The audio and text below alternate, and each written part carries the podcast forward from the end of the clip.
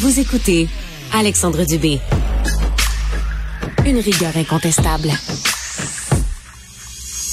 Philippe Loranger Bachelier en sciences politiques et en philosophie à l'Université de Montréal. Salut Philippe. Bonjour. Alors tu nous parles d'abord de l'île de Pâques qui veut recevoir moins de touristes. En effet, on, tout le monde sur Terre à peu près connaît l'île de Pâques, Oui. connue pour ses, ses- ses- ses célèbres statuettes. Mm-hmm. Euh, ben, c'est des grandes statues en fait. Puis j'apprenais ça dans la presse que euh, lors de la pandémie, les habitants, ils sont simplement 7000 qui sont surtout habités par euh, les indigènes, euh, qu'on appelle les Rapanui, si je prononce bien. Et euh, bon, à l'époque, ben, quand il y a eu la pandémie, il y a eu une grande fermeture, il n'y a plus de touristes. Et les indigènes se sont habitués à vivre entre eux. Donc, ils sont habitués à pas recevoir de touristes. Puis, il y en a plusieurs qui sont revenus au, jardin- au jardinage, qui sont qui, qui travaillaient plus pour le tourisme.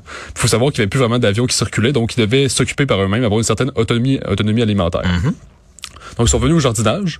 Puis là, ben, maintenant que la pandémie est à peu près finie, puis qu'il y a un retour au tourisme, ben, les, les, les habitants sur place ne veulent plus le même tourisme de masse qu'avant. Donc, ils veulent, ils veulent un retour au tourisme parce que c'est bon pour l'économie, puis ils aiment ça. Mais ils veulent plus avoir, avant, on parle de 11 avions hebdomadaires, puis Ah de oui, hein? 100 160 000 touristes Oh. annuels. Pour une petite île de moins de 300 km carrés. Oh non, c'est beaucoup. Donc, c'est comme si... il y avait du monde, il y avait, il y avait beaucoup de visites. C'est ça, mais c'est comme si chaque jour, c'est comme si euh, le tiers de, l'île était habité par des touristes. Ouais, donc, ouais, ouais. euh, donc c'est ça. Moi, je trouvais ça intéressant parce que ce que ça montre ici, c'est que là, il, peut y avoir un vrai mouvement pour essayer de réduire le tourisme de masse, pour essayer de bloquer le tourisme de masse, qui est un problème qu'on parle depuis longtemps quand même, là. Parce que le tourisme de masse, c'est plus vraiment une visite, c'est plus juste comme, euh, c'est plus juste des vacances pour le plaisir, pour visiter un pays. C'est carrément une sorte d'occupation, si on veut. Ouais. C'est une occupation du territoire, une sorte de colonisation du territoire. Si bien que parfois il y a des villes qui ne sont plus habitées par les habitants d'origine, puis qui sont juste rendus des des euh, des des, des guet-apens à touristes, si on veut.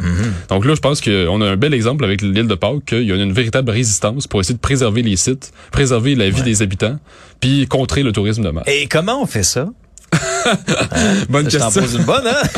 C'est une très bonne question. Mais là, ce que font euh, les, les habitants, c'est qu'ils disent, bon, on en veut moins, tout simplement. Euh, ailleurs dans le monde, ça peut être un peu plus compliqué parce que bon, on peut pas avoir euh, des douanes partout. Là. Donc là, dans ce cas-ci, c'est quoi? C'est on limite les vols, on augmente les prix. Mais il en a pas parlé dans l'article comme tel, mais c'est- Dans mon j'imagine brainstorm, que- là, nous autres, là, on va, on tu peux régler faire, ça euh, le problème, toi puis moi. Peut-être qu'il peut faire, je sais pas, une liste d'entrées du genre, euh, cette année, on n'en reçoit pas plus que 100 000. OK. Ou euh, des affaires comme ça, Ah ouais. tu sais, dire, euh, ben, si vous voulez entrer, euh, vous devez, je sais pas, vous inscrire sur une liste. On va faire des limites comme ça.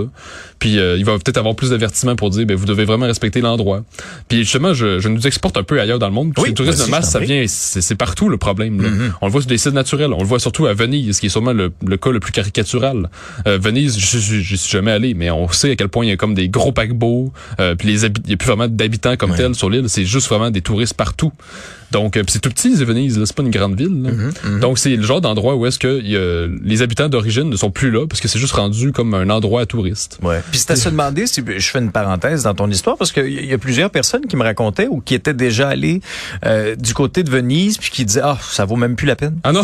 Mais Carrément, on, oui. on m'a fait ce commentaire-là. Je sais pas si c'est vrai, mais on m'a fait ce, ce commentaire-là euh, parce que justement c'est trop, trop, trop, il y a trop de monde, trop Ben oui, touristique. c'est quasiment ça, plus l'Italie. ça dénature Ah oui. l'expérience, semble-t-il.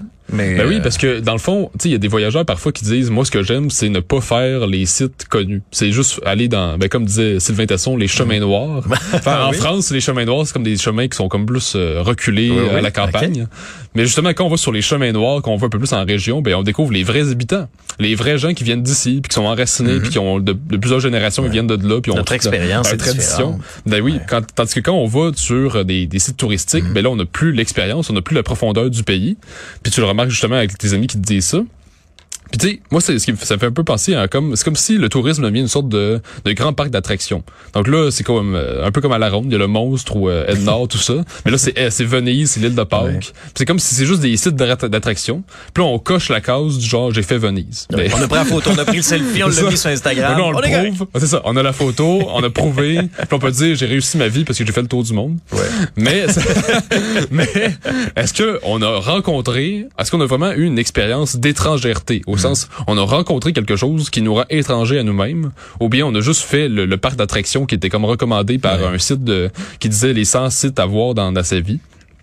Donc, je pense que ça peut, le fait de réduire le tourisme, ça permet aussi de repenser notre manière de visiter les pays. Puis, il n'y a pas juste Venise, il y a aussi la Croatie qui reçoit énormément d'habitants, qui est un tout petit pays.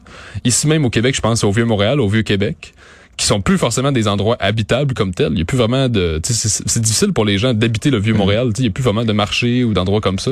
Ben, c'est juste des restos ouais. et des bars. Là. Non, effectivement, moi je l'ai habité. euh, Ah oui? J'ai loué un peu. Ben, il y, y a- il y a plusieurs années. euh, c'est sûr que c'est, c'est, comment je pourrais dire? C'est très vivant. Ah oui. Euh, c'est très vivant. Moi, j'ai j'ai eu, euh, tu me fais penser. Oui, c'est, j'ai connu euh, notamment des étés très vivants, très effervescents dans le vieux Montréal. Mais je me rappelle euh, pendant la pandémie. Dans les premiers mois, là, disons Mhm. avril, mai, euh, je, je mar- à tous les jours, j'allais marcher à peu près un dit que j'avais plus, on n'avait plus rien à faire. Ah oui? j'allais marcher, Ah, fait. marcher avec avec Madame Dubé dans le dans le vieux Montréal autour. Il y avait pas un chat. Il y avait pas un chat, c'était désert. Ah oui? J'avais jamais vu le vieux Montréal comme ça parce que tu le vidais des touristes, tu tu avais l'impression Ah mais oui. puis donc je suis le seul qui habite ici, c'était c'était vraiment Ah, particulier. c'est sûr que c'est particulier. Ah oui, vraiment, mais j'avais jamais vu le vieux Montréal aussi euh, aussi vide que ça. Euh, bon, de quelle façon justement ça on, on peut adapter ce modèle-là ici? Tu parles du vieux Montréal, du vieux Québec. Ben c'est certain que ça c'est des coins qui sont comme ben justement tout habité là, mais c'est comme c'est très touristique. Donc oui, on peut habiter là, mais il n'y a pas forcément une communauté comme telle. Il n'y a pas une communauté enracinée parce que c'est c'est très touristique. OK. Ou euh, t'es dans le vieux Montréal, moi je trouve que ça fait un peu souvent overclass. Tu sais, on dirait que l'auto moyenne c'est une BMW. là. Mais c'est vrai pareil. là. Mais tu, tu vois, tu- c'est drôle l'expérience que tu racontes, parce que moi je viens d'un quand j'étais pendant la pandémie chez, chez mes parents. Ouais. C'est un quartier où est-ce qu'il se passe pas grand chose. Ok. Parce que là, François Legault disait aller marcher. Et là, tout à coup, le quartier devenait extrêmement vivant. oui, ben là, Tout le monde allait marcher. monde. Donc moi, j'ai eu le- le- l'effet inverse comme tel. oui, c'est ça, c'est là que tu voyais tes voisins, Ouais, tout à coup, là, les gens étaient moins casaniers. Mais euh, je pense qu'on peut avoir un équilibre parce que là, justement, dans la pandémie, c'était complètement mort. On disait euh, confinez-vous. Donc il n'y a plus de vie tout- du, du tout. Mais on peut voir l'équilibre de dire ben on reçoit un peu moins de touristes, Ouais. on, essaie, on essaie de créer des communautés comme telles. Puis il y a un autre problème moi que je vois avec ça, puis ça a été ça a été dit notamment dans il y a eu une, une vaste enquête dans le Devoir cet été là-dessus. Euh, je trouvais ça vraiment intéressant comme démarche. Euh, dans les dans les sites touristiques du Québec, pensons à Tremblant, pensons à Charlevoix. Ben les les travailleurs, les employés qui font vivre l'industrie touristique de là, souvent pouvaient même plus se loger Ah non? à cet endroit-là parce que il y avait trop de Airbnb. Ben oui. les, les logements euh, qui étaient sur place souvent étaient convertis en location Mhm. Airbnb, ce qui faisait en sorte que je sais pas moi le travailleur qui s'en- va s'établir là là avec sa famille, ben ne pouvait plus euh, habiter le pôle ouais, touristique même. Ben non. Euh, devait aller en périphérie, des fois s'éloigner davantage. Ah oui. Ça aussi, c'est un phénomène particulier. Moi, je suis convaincu, Ah oui? là, dans les sites touristiques, tu- tu- on en a nommé quelques-uns. Euh, entre, par exemple, je sais pas pour les propriétaires, entre louer l'appartement ou euh, la chambre euh, tant par mois ou faire un bail de 12 mois, Ah oui. ben, c'est pas mal plus payant de louer ça à soirée, tu sais, euh, 200, 300, 400 pièces par soir, on va dire, c'est pas mal plus c'est pour ça payant. que, en effet, c'est pour ça que c'est après, c'est le boulot des gouvernements de Ben essayer de faire des restrictions à Airbnb, ça. des choses comme ça. Ouais, ouais, Mais tu sais, ouais, moi, je reviens un peu, euh, tu sais, je parlais un peu de tourisme de masse, c'est un Mm-hmm. peu, c'est très euh, part d'attraction, mais ça fait penser à Philippe Murray, encore une fois, qui parlait du festivisme au sens, le, Ok. nos sociétés deviennent de plus en plus comme, euh, c'est toujours la fête permanente. Mm-hmm. Puis là, c'est ça, c'est comme si des lieux qui étaient autrefois habités par l'histoire, par des gens qui travaillaient, ben là, ça devient juste comme quelque chose de pur divertissement. Ouais. Puis là, c'est comme, tu sais, mettons, les îles Gal- Galapagos, on sait que c'est rendu, en- c'est un endroit qui est- il y a toutes sortes de, de- d'animaux rares, de plantes très rares.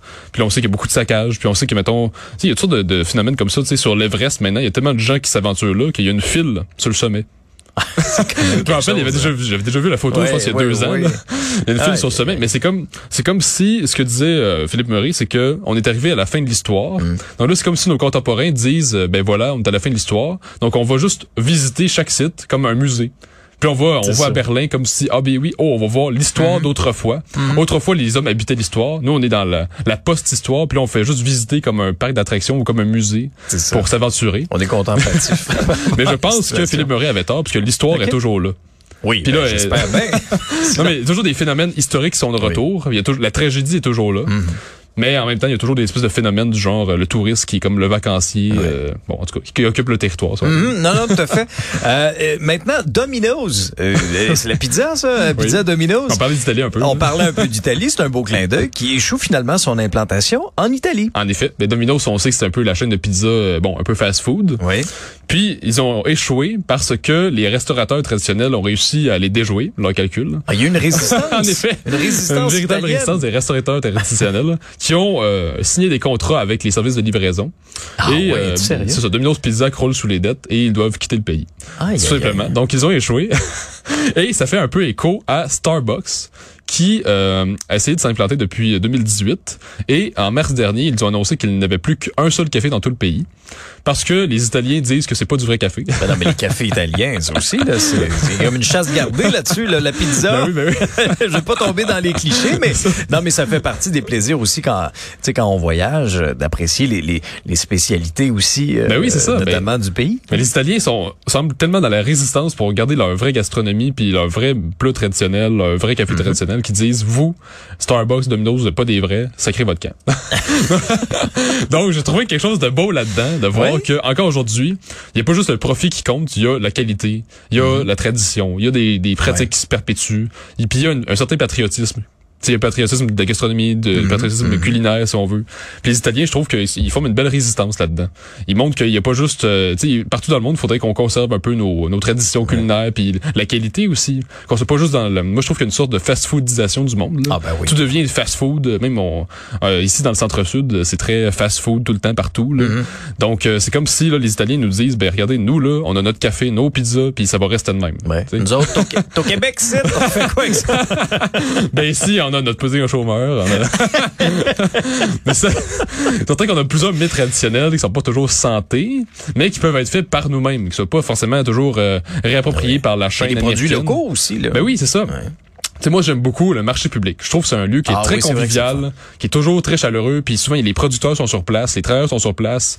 Ils vont dire, ben c'est ça, c'est nos fraises à nous, puis euh, on j'étais là ce. Ah, matin. ils sont fiers aussi, Ben oui, hein, ça, ils sont c'est- fiers. euh, ils ils viennent de la. Montérégie, n'importe où. Puis ils sont très fiers, puis ils sont contents de nous voir, puis il y a une vraie communauté qui se fait là.